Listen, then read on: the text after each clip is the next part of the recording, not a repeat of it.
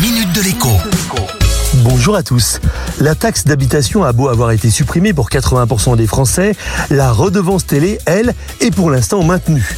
D'un montant de 138 euros, il faudra la régler avant le 15 novembre prochain, idéalement directement depuis votre espace personnel sur impôt.gouv.fr. Si vous n'avez pas de télévision chez vous, vous pouvez demander à être exonéré de redevance télé, mais pour cela, vous devez remplir une déclaration de non-détention. Vous pouvez également demander à être exonéré, même si vous regardez la télévision sur un ordinateur ou encore sur une tablette grâce à Internet. D'autres cas d'exonération sont prévus par la loi.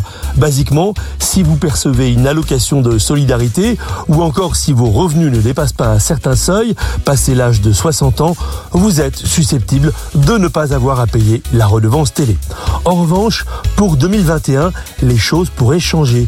Un groupe de parlementaires de la majorité propose de baisser le montant de la redevance afin de la faire passer de 138 à 100 euros.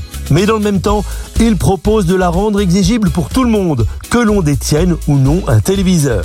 Pour défendre leur proposition, ils rappellent que les radios de service public aussi sont financées par la redevance, tout comme la création audiovisuelle. À lundi. La minute de l'écho avec Jean-Baptiste Giraud sur radioscoop.com et application mobile Radioscoop.